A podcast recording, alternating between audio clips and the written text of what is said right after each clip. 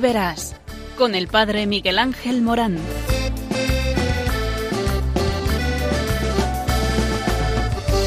Aunque sean muchas las preguntas y si te surgen tantas dudas, es verdad lo que te canta. Él te conoce desde antes, sabe tu nombre y lo que vives y lo que siempre vas buscando. Escucha dentro su llamada, verás él pasa a tu lado y tu respuesta va esperando. Ven y verás. Ven y verás. Muy buenas tardes a todos aquí en el Ven y verás. Estamos esperando este programa. ¿Por qué? Porque este programa nos habla de nuestra vida, nos habla de nuestra llamada, nos habla de el para qué. Y es que este para qué es muy importante porque en ello se juega el sentido de la vida. Eh, por eso Dios te ama y porque te ama te llama y porque te llama te envía. Y te envía a que es importante comprender y vivir bien la identidad de la llamada, porque el auténtico llamado, aquel que descubre continuamente el pequeño misterio de su llamada, es aquel que permanece siempre en actitud contemplativa. ¿Por qué? Porque si contemplas, no te contemplas, no vives para ti. Cuando uno tiene la necesidad de contemplar es salir de sí mismo y es que como iglesia en salida también tiene que salir nuestra mirada, tiene que salir nuestro pensamiento, tiene que salir nuestro corazón. Y para poder hacer que el corazón salga, mirada contemplativa frente al gran misterio de Dios. Es más, es aquel creyente que capta constantemente el pequeño misterio del propio, yo dentro del gran misterio de Dios, o se descubre cada vez más a sí mismo como parte del misterio divino. Y es que este misterio divino se hace con el otro, otro con mayúscula y el otro pequeñito que es nuestro hermano, sobre todo los preferenciales, los preferenciales de Dios y también de aquellos que son llamados para servirle. Son los pobres, los pequeños. Bueno, pues con gran sorpresa por un lado e infinita confianza por otro, el que es llamado descubre la llamada dejándose conducir y guiar por esta luz amable.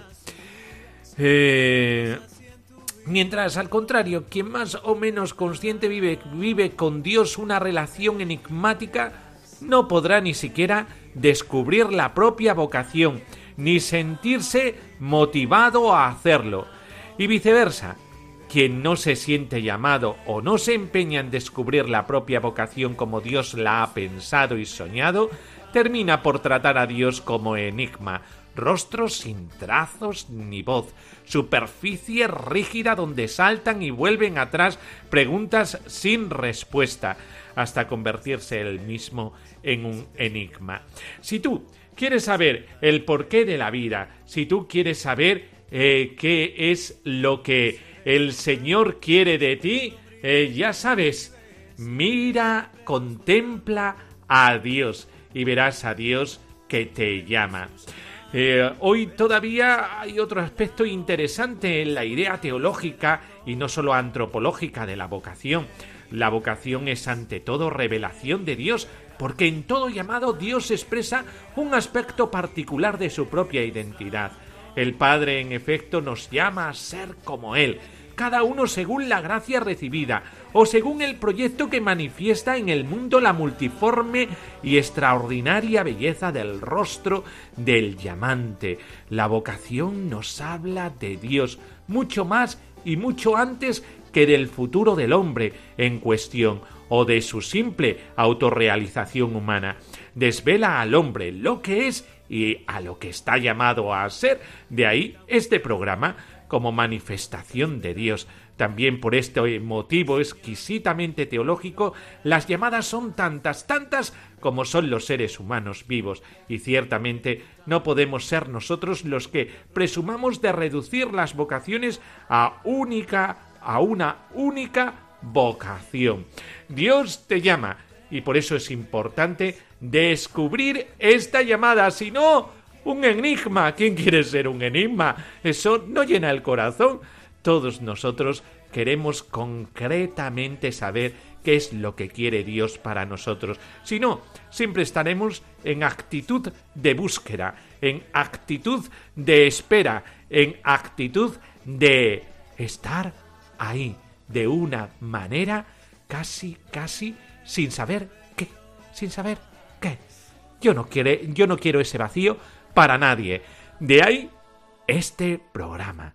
Vamos a comenzar a hablar de esto.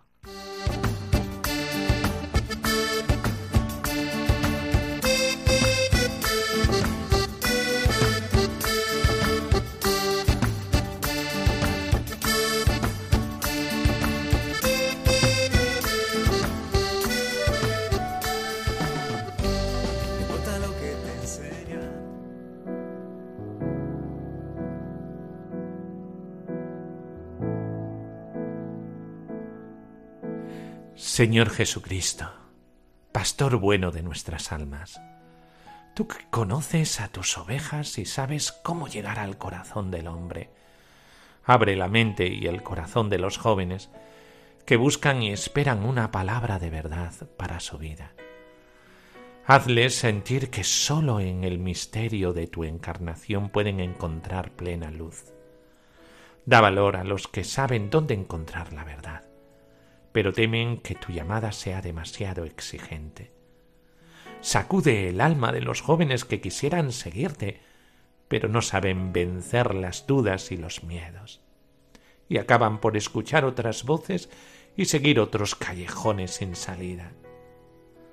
Tú, que eres la palabra del Padre, palabra que crea y salva, palabra que ilumina y sostiene los corazones, Vence con tu espíritu las resistencias y vacilaciones de los espíritus indecisos. Suscita en aquellos a quienes llamas valor para dar la respuesta de amor. Enme aquí. Envíame. Virgen María, joven hija de Israel, ayuda con tu amor maternal a los jóvenes a quienes el Padre dirige su palabra. Sostén a los que ya están consagrados que repitan como tú el sí de una entrega gozosa e irrevocable. Amén.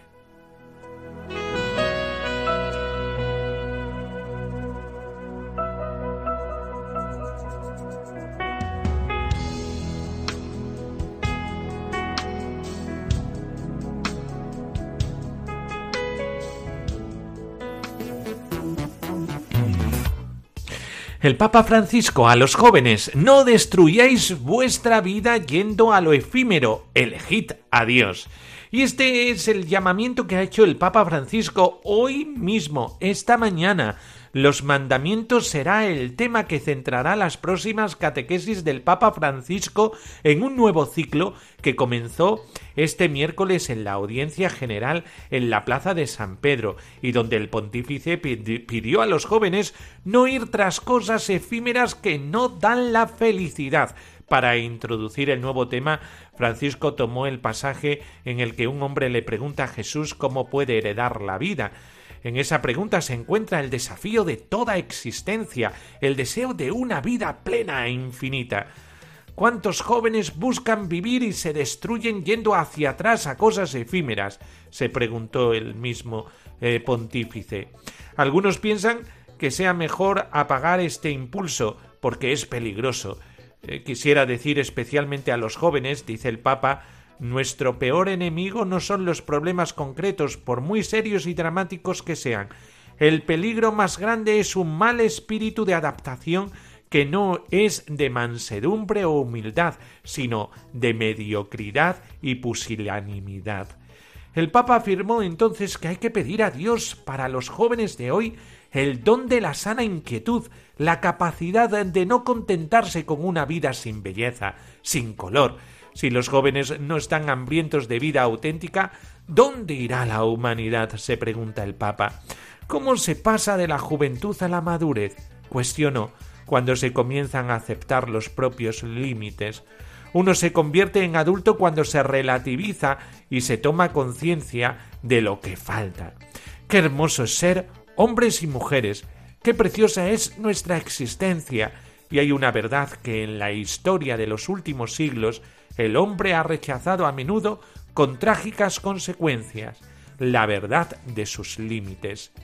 Refiriéndose al hombre que le preguntó a Jesús en ese pasaje del Evangelio, el Papa señaló que debía dejar de vivir de sí mismo, de sus propias obras, de sus propios bienes, y dejar todo para seguir al Señor.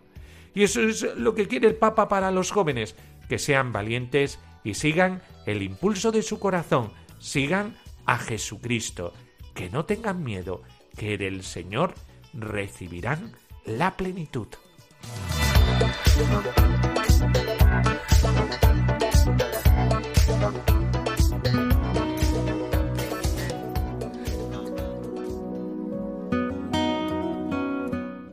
Del Evangelio según San Mateo.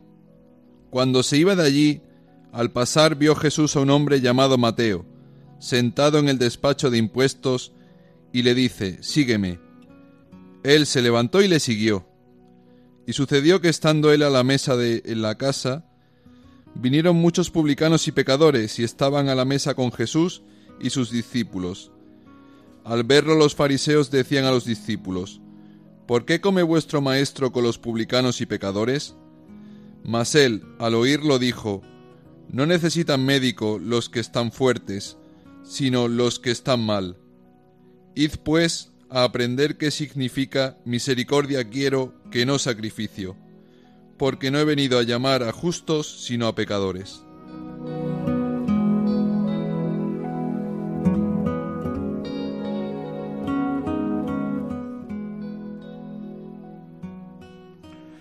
La unión con Cristo. Esto es lo importante. Qué importante es que nos unamos con Cristo y que seamos uno con Él. Y es que Cristo nos revela nuestra propia vocación, nos revela cuál es el sentido de tu existencia y de tu vida. Acércate a Él, porque esta unión con Cristo es fundamental. Hemos hablado en estos programas anteriores que la unión con Cristo no es un modo estático de ser, una posesión tranquila de un estado de vida ya conseguido de una vez para siempre es donación, es dar la vida, es lucha, constante esfuerzo para realizarse día a día, decidirse continuamente por él.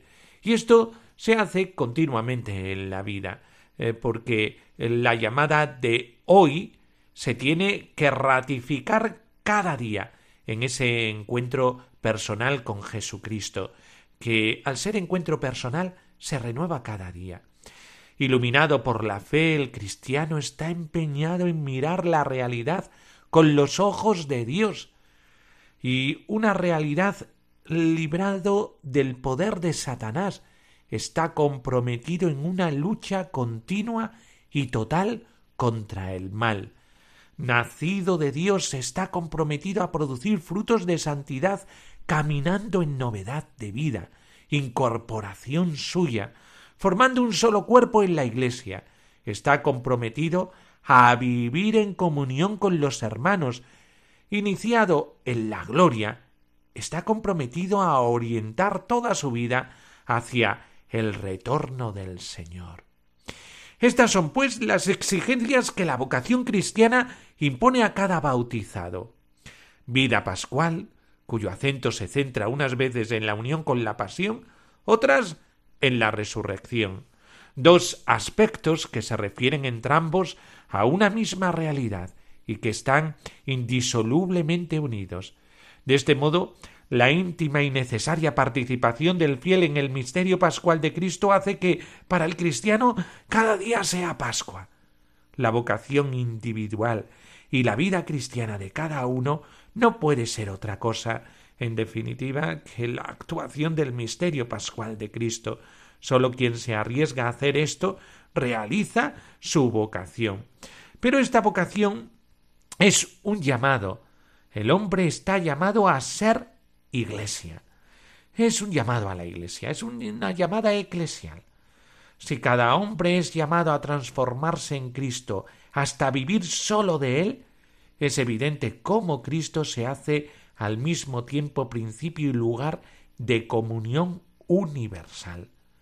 Quien se transforma en Cristo entra necesariamente en comunión con los otros que han sido transformados en Él y que integran su cuerpo.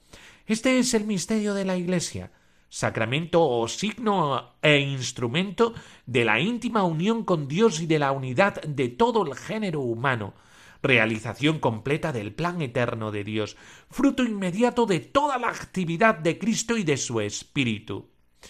Por lo tanto, todo hombre es vocación a ser iglesia, porque es vocación a ser Cristo. Y toda vocación dentro del cristianismo es vocación a insertarse cada vez más en su cuerpo, es decir, un encuentro de apertura, de donación, de dar la vida, de servicio. Dios es comunión y donde está presente ofrece la comunión y la crea. Crecer en Cristo es incorporarse cada vez más a su cuerpo. Crecer en la unión con Cristo y progresar en la comunión con la comunidad constituye la misma realidad. Aparece así, de la misma más categórica, la inseparable unión entre vocación a Cristo y vocación a la Iglesia, entre vocación a la comunión con Dios y vocación a la comunión con los hermanos. Una y otra se dan de la mano. Nadie puede creer que está en comunión con Dios si no se siente hermano de los demás hijos. Lo dice Mateos 5, 23, 24. Cualquier actividad del Espíritu que actúa en lo íntimo de cada corazón pidiendo la respuesta de amor de la libertad humana, no tiene otro objeto que formar y completar el cuerpo de Cristo. Cada vocación particular no es más que una invitación a ocupar el propio puesto en esta familia divina, la familia eclesial y en el mundo en el que ella trabaja. Por eso, si tú te sientes iglesia, sientes el servicio a esa iglesia.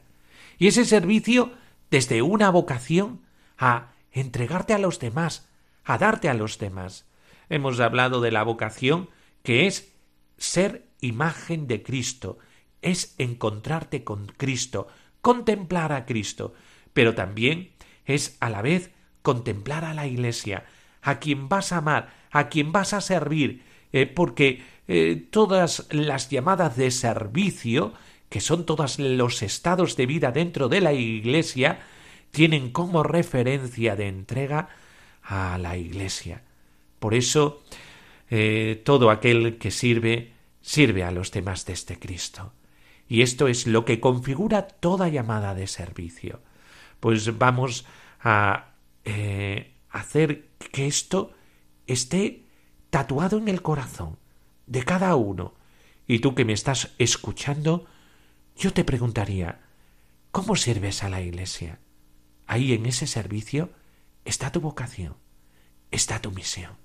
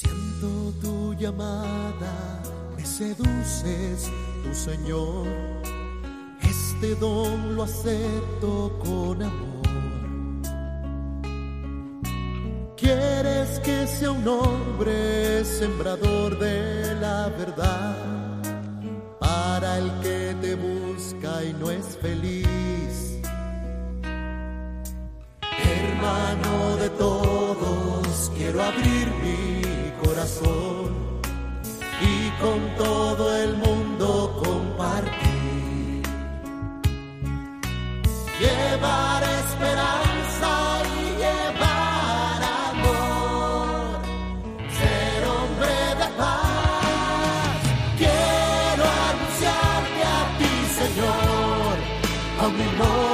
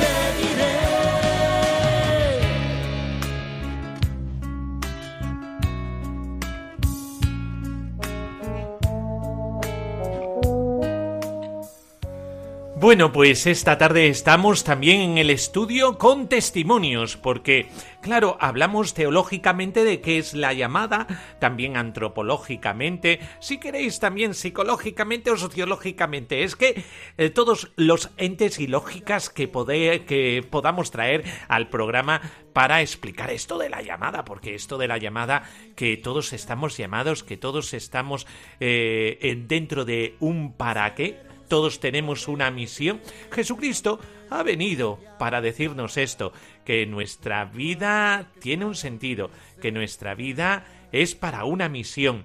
Y aquí en el estudio tengo a una familia entera. El otro día estuvimos con un misionero laico y eh, un misionero laico que se da cuenta a través de la misión que Dios le llama a ser sacerdote. Es eh, en este programa este día tenemos a una familia y una familia muy particular porque tiene una manera singular de vivir su fe. Ahora os digo el porqué. Eh, Yo simplemente lo que estoy es abriendo apetito. Y tengo aquí en el estudio a María José. María José, muy buenas tardes. Buenas tardes, Miguel Ángel. A Kini, no todo, nosotros le decimos Kini, él se llama Joaquín, eh, pero nosotros todos le llamamos Kini. Kini, muy buenas tardes. Muy buenas tardes, Miguel Ángel. También tenemos aquí a la niña mayor, Leire Monaguilla, ¿eh? que me ha servido muchas veces en la mesa del Señor. Muy buenas tardes, Leire. Buenas tardes, don Miguel Ángel. y también tenemos a Rodrigo, el pequeñajo de la familia. Hola, Rodrigo. Hola, don Miguel Ángel. bueno, pues, eh, ¿por qué eh, tenemos a una familia aquí? Pues porque uno de los estados de vida de eh, la Iglesia, eh, de vivir el encuentro con Jesucristo y vivirlo de cara a los demás, al servicio de los demás, es el matrimonio. Ya hemos visto que Dios nos llama eh, para el sacerdocio, para la vida consagrada, para ser religiosa, religioso, eh, para eh, la vida matrimonial. Y a mí me gustaría saber cómo Dios ha llamado al matrimonio a María José. María José, ¿cómo Dios te llamó al matrimonio? ¿Cómo supiste tú que Dios te llamaba a ser esposa y madre? Bueno, pues fundamentalmente, como, como tú bien dices, Miguel Ángel, yo creo o siempre he creído en, en la familia y siempre tenía el sueño de ser madre y para llegar a ello sabía que tenía que pasar por el matrimonio y compartir mi vida con una persona a la que, a la que tenía que querer y, y con la que tenía que ser fiel y compartir muchos valores, aparte de aficiones y todo ese tipo de cosas. Entonces se cruzó Kini en mi camino cuando estábamos estudiando y sabía que esa era la persona por todo lo que teníamos en común y por lo que nos podíamos aportar de diferentes, cada uno también. Y bueno, pues sabía que el camino era, era a través de ese sacramento. Y yo para, mm, a lo mejor resulta un poco tradicional, pero sí que es verdad que yo para irme a vivir con él o para convivir con él tenía que pasar primero por eso.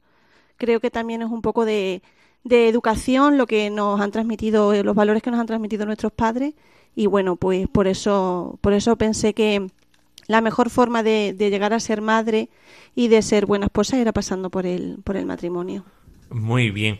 Y eh, María José, eh, cuando tú te diste cuenta, porque tú bien lo has dicho y muy gráficamente, Kini se cruzó por mi camino y, lo arrollé. Pero, eh, María José, vamos a ver, ¿sentiste algo en tu corazón que te dijo, eh, yo quiero que tú vivas como esposa y como madre. Eh, yo quiero que, eh, porque al esposo también lo elige Dios. Sí. Entonces, ¿cómo lo supiste? ¿Estabas en algún grupo de parroquia? ¿Estabas en alguna algún movimiento, algún grupo? No sé. ¿Dónde vivías tú tu fe, tu espiritualidad, tú? Pues yo es que la verdad que estoy aprendiendo a, descubrir eh, este mundo con, con Kini, eh, porque yo, bueno, pues hice, mis padres me bautizaron, luego hice la comunión y a partir de la comunión, pues bueno, pues sí que es verdad que empecé a distanciarme de, de lo que es la iglesia, pero cuando conocí a Kini haciendo los dos magisterios, pues me, empezó a acercar a otra vez un poco a, a ese mundo, me acuerdo que éramos novios y me llevaba, por ejemplo, a los conventos, a visitar a sus amigas las monjas de clausura. Y para mí eso era como algo muy lejano, muy lejano, muy lejano a mí. Y, bueno, luego ya más adelante os contaremos y todo, bueno, pues que en mí ha supuesto un cambio bastante importante, eh, no solamente a nivel familiar, sino también a nivel personal y me está ayudando a aprender muchas cosas y a cuestionarme muchas más cosas últimamente. Y bueno, yo creo que eso, que va todo encaminado hacia, hacia el Señor. Entonces es verdad que, que bueno, que eh, hubo como un tiempo de ruptura, pero todo vuelvo eh, a, su sino y me encontré con él y me está enseñando a, a disfrutar también de lo que es la dimensión religiosa que todos tenemos. Qué maravilla es eso que hay en nuestro corazón y que no se puede satisfacer más que aprendiendo del don de Dios. Kini, si supieras qué es el don de Dios.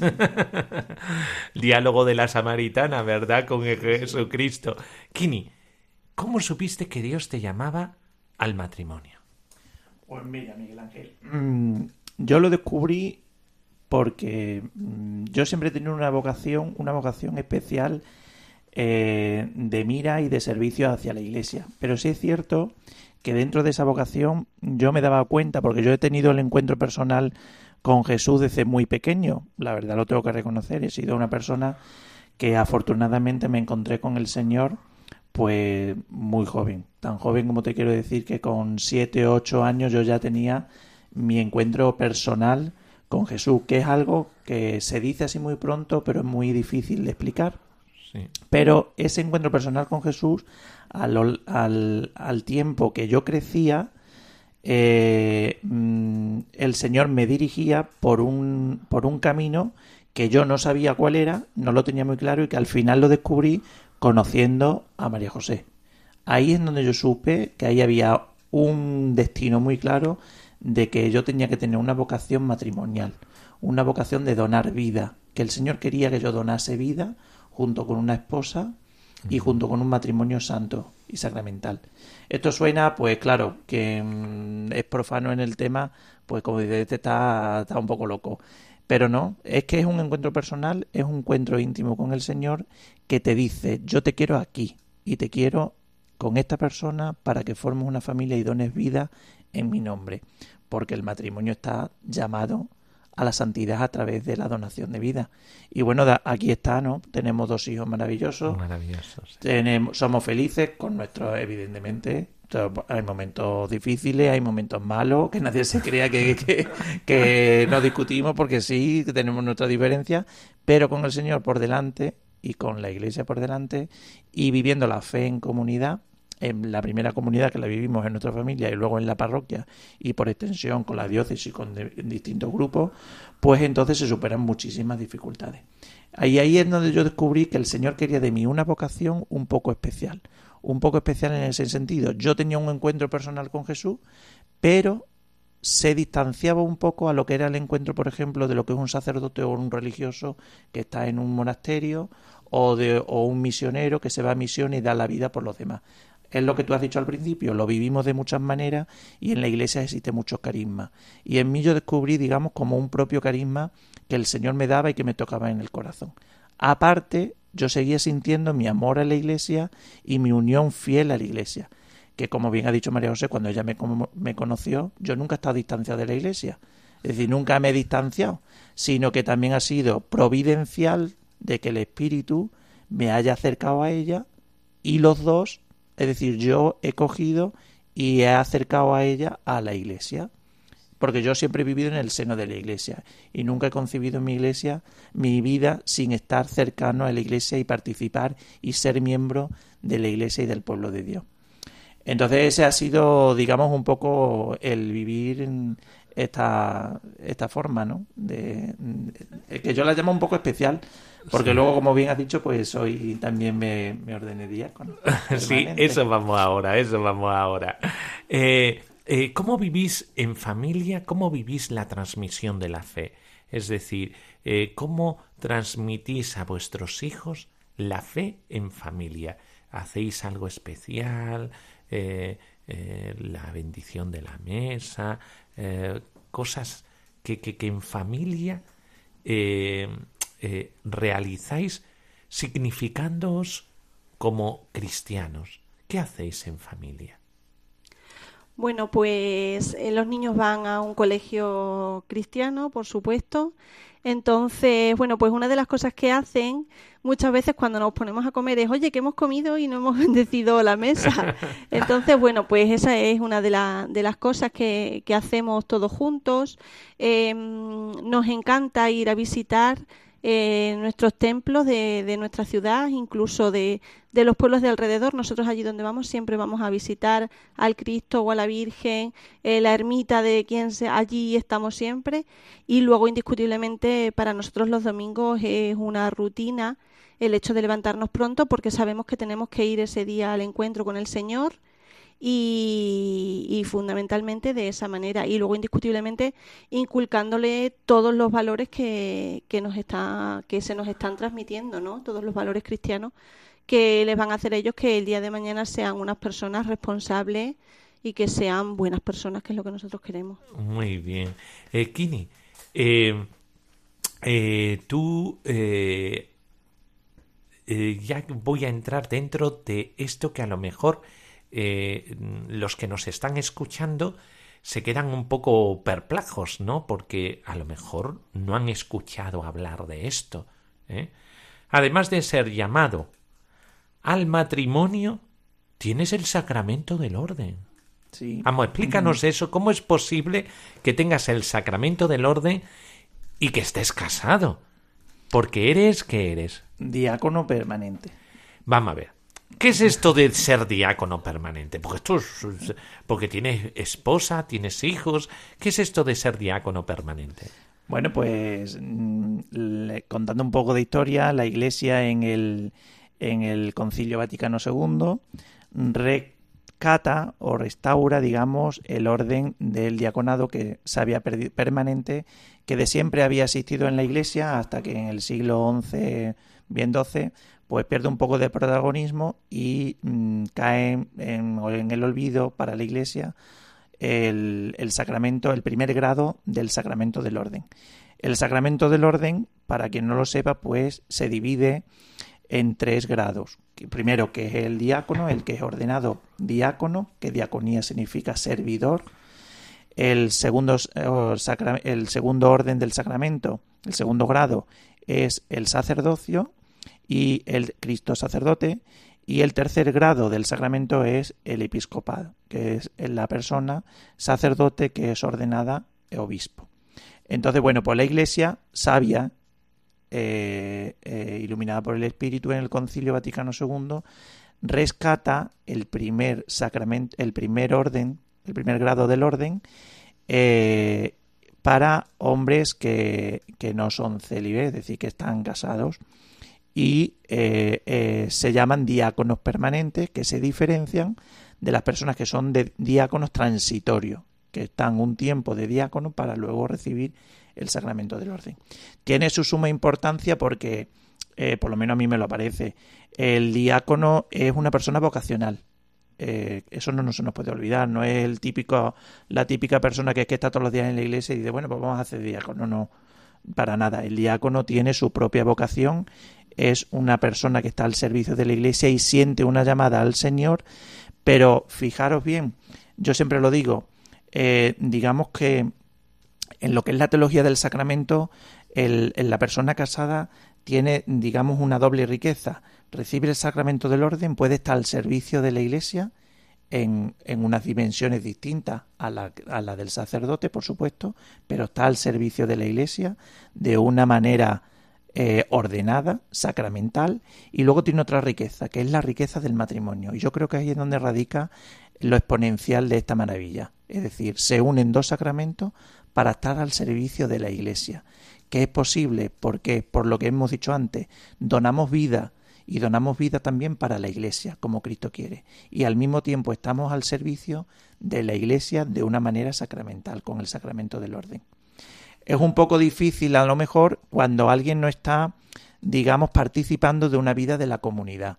Pero cuando uno participa de la vida de la comunidad de su parroquia y ve realmente que las distintas formas de hacer, las distintas formas de servir, las distintas formas de estar viviendo la fe en comunidad, eh, representan a Cristo, a Cristo en, en su diaconía, representan a Cristo en su sacerdocio, entonces ahí es donde ves perfectamente el papel que tiene el diácono. El papel que tiene porque el diácono. El diácono, más o menos, eh, por decirlo así, es el que representa a Jesucristo en su caridad, en la caridad, en, el servicio a la Iglesia. Efectivamente, eh, Jesucristo instituye la diaconía con el lavatorio de los pies, ser servidores uno de otro. De hecho, le dijo a Pedro, si no te lavo los pies, no formarás parte de mí. Quiere decir, de hecho, el sacerdote nunca deja de ser diácono. Es decir, el, el, que recibe el, el sacramento en, en cualquiera, empieza, eh, cualquier persona empieza por el primer orden. Y hay personas que terminan y lo culminan en el tercer orden, que es el obispo. Pero, es decir, el que se ordena sacerdote no deja de ser diácono, porque Cristo lo dijo, servidor lo primero. Y ahí estamos los diáconos, y ahí es donde radica la importancia. Servir caritativamente, ubis caritas et amor, en donde hay caridad y amor, allí está el Señor. Pues eso hace el diácono. Y lo hace pues desde muchas esferas que tiene la vida, la vida en comunidad. Sí, porque, porque tú, ¿qué realizas, eh, Kini? ¿Qué, ¿Qué trabajos tienes como diácono? Porque eres un clérigo. ¿Eh? Claro. Formas parte del orden, entonces eres un clérigo.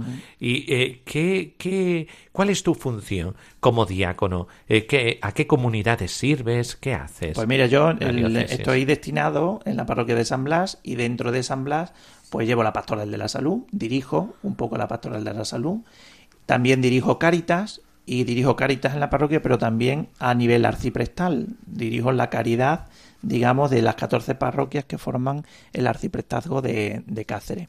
Llevo los grupos de, comunión, es decir, organizo los grupos de comunión. Estoy al servicio, en una palabra, al servicio de lo que es la comunidad carita, la comunidad parroquial en el aspecto caritativo, pero también en el aspecto de, la, de lo que se necesita en la parroquia. La caridad es empresa por lo que tienes alrededor.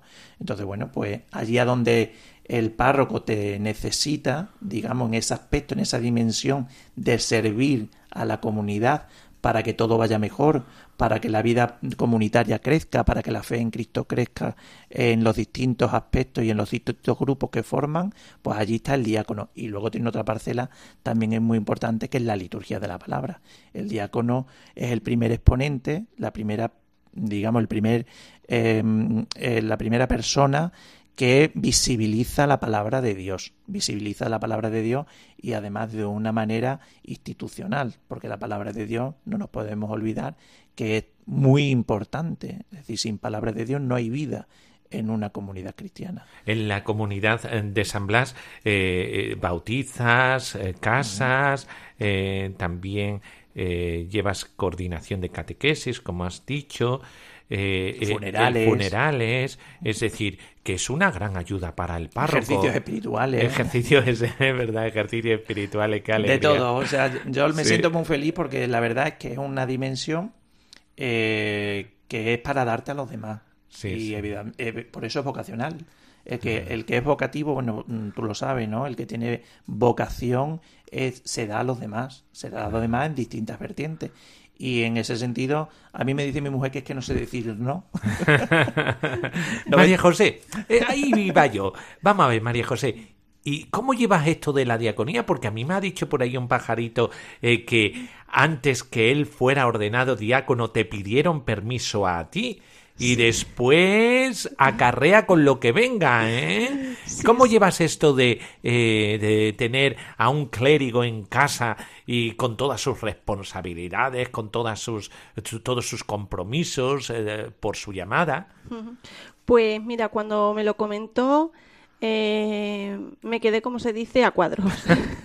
o sea, para mí sí que es verdad que yo siempre he conocido a Kini muy unido a la iglesia, pero de ahí a que fuese, a que se ordenara diácono y me explicó lo que conllevaba, yo le dije, digo, no, no digo yo eso, a mí no me cuadra aquí dentro de un matrimonio. Entonces, bueno, sí que es verdad que me dio un tiempo para que yo lo asimilara, me lo asimilara y, y me lo volvió otra vez a proponer una vez que pasó ese tiempo. Y bueno, me costó, me costó, fuimos los dos a hablar con el obispo, el obispo me, me comentó pues qué conllevaba ser diácono y qué conllevaba ser mujer de un diácono y en lo que iba a afectar también a nuestra familia. Y mm, bueno, yo fundamentalmente, efectivamente, el último paso para todo ese proceso es la aceptación por parte de, de la mujer. Tuve que escribir una carta de mi puño y letra que me resultó difícil y alguna lágrima que otra también cayó. Pero bueno, eh, sí que es verdad que em, yo pensé que la mejor muestra de amor que le podía hacer a él era respetar su decisión. Y entonces yo quería demostrarle que realmente quería estar con él y para ello pues tenía que hacer tenía que hacer eso y pensaba que también nos iba a aportar muchos valores a nuestra familia.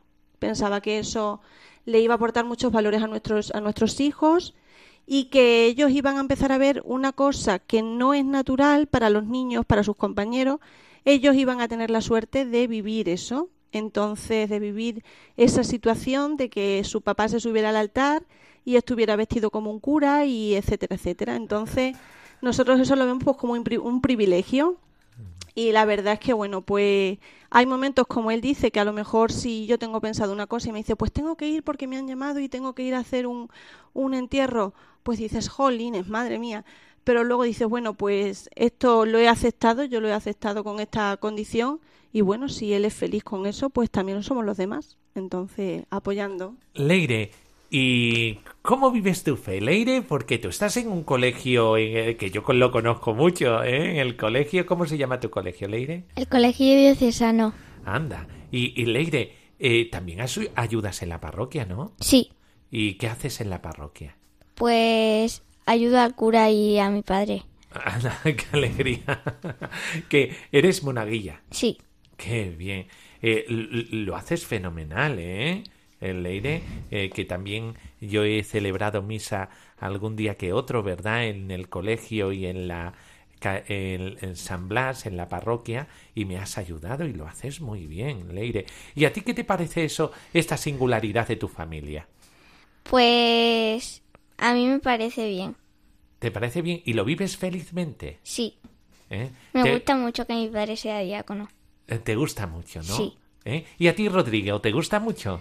Sí, Sí, me gusta mucho. Anda, qué alegría. Rodrigo, ¿y si Dios a ti te llamara algún día para ser sacerdote, tú dirías que sí? Sí, yo diría que sí.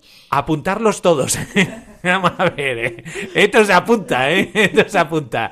Así que tengo de testigo a toda España, ¿eh? Rodrigo, que te va a escuchar toda España, ¿eh? Y le he dicho a mi ma- a mi madre y a mi padre que de mayor si puedo voy a ser cura. Anda, mira qué bien, qué alegría, Rodrigo. Pues ya, ya veis, esta es una, una familia preciosa, una familia que tiene una llamada. lo ha dicho varias veces Kini, dar la vida en el matrimonio, en el sacramento del orden, en esta peculiaridad de confluir dos sacramentos para el servicio de los demás. Muchas gracias, María José. A ti, ¿eh? muchísimas gracias. Y muchas gracias por decir que sí, Sí. ¿eh? porque nos habríamos perdido a un gran diácono en la diócesis si te hubieras dicho que no, ¿eh? porque aquí esto es un sí compartido. Sí, es verdad. ¿eh? María José, muchísimas gracias por estar entre nosotros. Muchas gracias a vosotros por contar con, con mi familia. Muchas gracias, Kini, eh, por tu sí compartido y por eh, servir a la iglesia. Muchas gracias. Gracias a vosotros por llamarnos a la familia en conjunto. Ya veces lo que implica ser diácono permanente. A donde va uno vamos todos. Ahí está. Leire, muchas gracias por estar aquí en el, en el estudio. Gracias. Y muchas gracias, Rodrigo. ¿Quieres decir alguna otra cosa más, Rodrigo? No. No. Ah, vale, Rodrigo. Es, eh, tiene un- una cara de pillín y de alegría tremenda. Eh, ¿Estás contento, Rodrigo, con que tu papá eh, sea diácono? Sí. Y que tu mamá esté muy pendiente de él. claro. Claro que sí. En esto está el amor. Pues ánimo y amaos los unos a los otros como yo os he amado. Este es el servicio verdadero, el servicio del amor.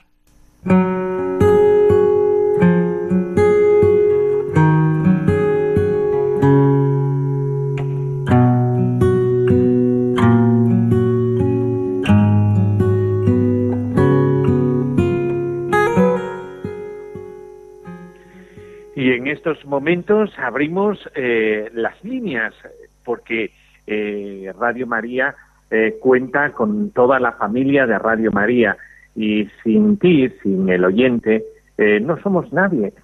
Por eso este momento de participación, llamando a este número de teléfono 91 005 94 19 91 005 94 19 y estamos hablando de vocare, que significa vocación, la vocación llamada. Es un diálogo, como hemos visto, de amor entre dos, entre eh, aquel que es llamado y Dios. Dios quien es el que llama y el hombre quien es el llamado. Estos son los términos de una vocación personal, el autor de la llamada y el sujeto llamado. No podría existir ningún llamado de no existir alguien que llama. Y por eso Dios está al quite para dar sentido a nuestra vida, llamándonos a un servicio, a una misión, como hemos escuchado con la vida de Kini, con la vida de María José, en el matrimonio, en el diaconado permanente. Dios nos llama a servir a los demás.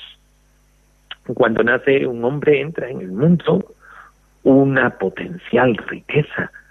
Dios es fiel y justo y llama a todos a vivir su especial vocación. A cada uno asigna un papel en la historia de salvación del mundo y asigna los medios necesarios para realizarlo.